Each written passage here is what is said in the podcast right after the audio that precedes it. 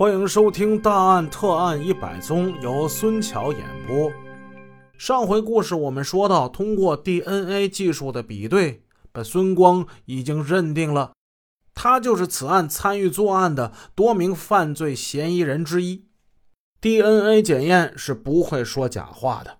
经过一天一夜的审问，在确凿的证据面前，孙光不得不交代：二月一日案件是他伙同本村的邢宏伟、邢玉刚，他们三个做的这案子。他们从那张办公桌的抽屉里抢去了三万多块，每人分得一万多。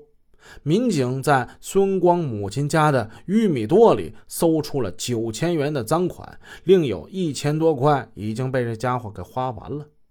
检验认定，现场发现的血鞋印是孙光的。作案之后，他已经把那个鞋给烧掉了，又照着原样买了一双，但这是徒劳。孙光是抢劫杀人犯，这个消息一下就传开了。全村的人无不感到惊讶，在他们的印象之中，这三个人过去表现都不错呀。特别是那个孙光，他是一个勤劳的好青年，养猪、养鸡，搞塑料大棚种菜，曾经是村里的科技致富户啊。到镇上还开过会呢。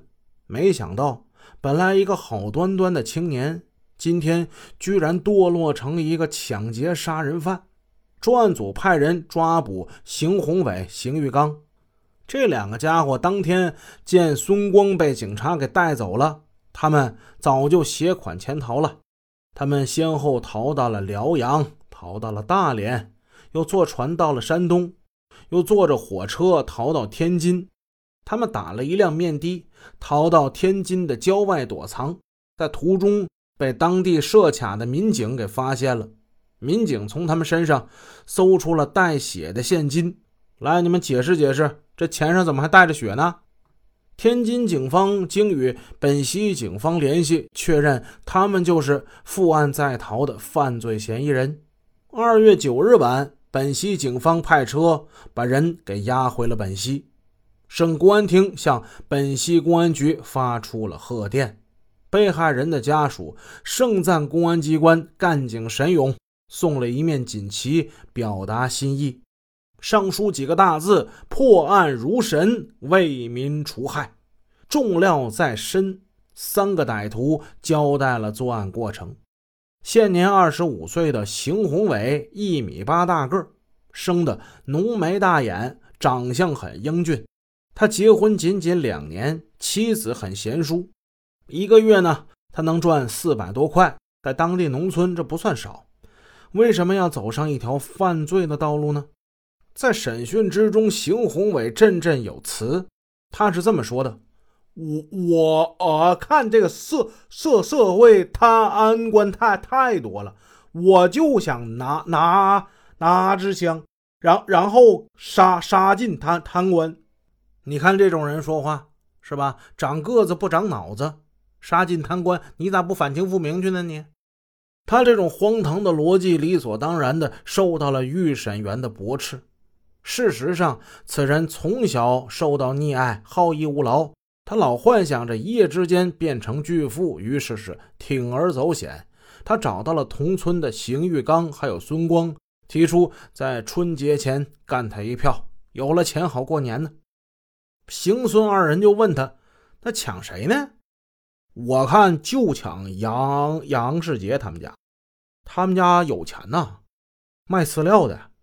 呃，我去过他们家啊，我一去，他们主人给我开门。他他们家现在发大了，那那饲料都卖到本溪市里头去了。妈的，他妈盖了楼了，臭他妈嘚瑟！他他有俩俩俩闺女，还还还超生个儿子，罚罚六万多块，你知道吗？计划生育。他他都能给得出来钱，说说明他们家里还还还有。邢玉刚现年三十三岁，他有驾驶技术。此刻他已经被邢宏伟说的心动了，他愿意干。孙光呢，曾经风光过，现在爱上赌博了，欠有赌债。他财迷心窍，也想上贼船。三人经过密谋，约定于腊月二十六号晚上五点二十分，各自带着凶器在下石村桥头那个位置集合。预审员就问孙光：“那你们为什么没有伤害唐诗还有杨延硕呢？”我看见那个小女孩吧，跟我女儿岁数差不太多，我下不了手啊。那个男孩太小了，我们合计着不杀他。他也说不明白什么玩意儿，对我们没有啥障碍。办公抽屉里还有一万块，为什么没有抢走？啊？嗯，可能放的太靠里了吧？那钱我们没瞅着啊。楼上有保险柜，为什么没有动呢？我们几个杀人以后也挺紧张的，就想快点离开，没没顾得上楼啊。至此，二一特大入室抢劫杀人案中所有的谜都已告破了。案件告破，人们一声长叹呐。此案不仅毁掉了被害人唐铁年、杨世杰、翁旭二人的家庭，也毁掉了三个犯罪分子的家庭。在三人被行刑之前，他们的家庭出奇的一致，妻离子散，三个人的老婆全跑了。孙光的父亲老泪长流，愤怒地骂着儿子：“哎呀，这他妈小子作孽呀！想不到这些事儿啊，能发生在我们家身上。好好的日子不过，出去害人呢！哎呀，以后让我们在村里可怎么活呀？真是！”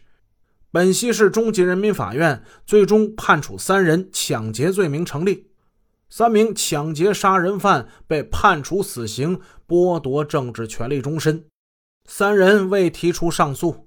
几个月后，他们被押赴刑场执行死刑。这一次，孙桥选择这个故事也是有特殊用意的。现在距离过年呢，正好还有一个月的时间。每年的过年之前都是我国刑事案件的多发期，特别今年因为口罩的原因。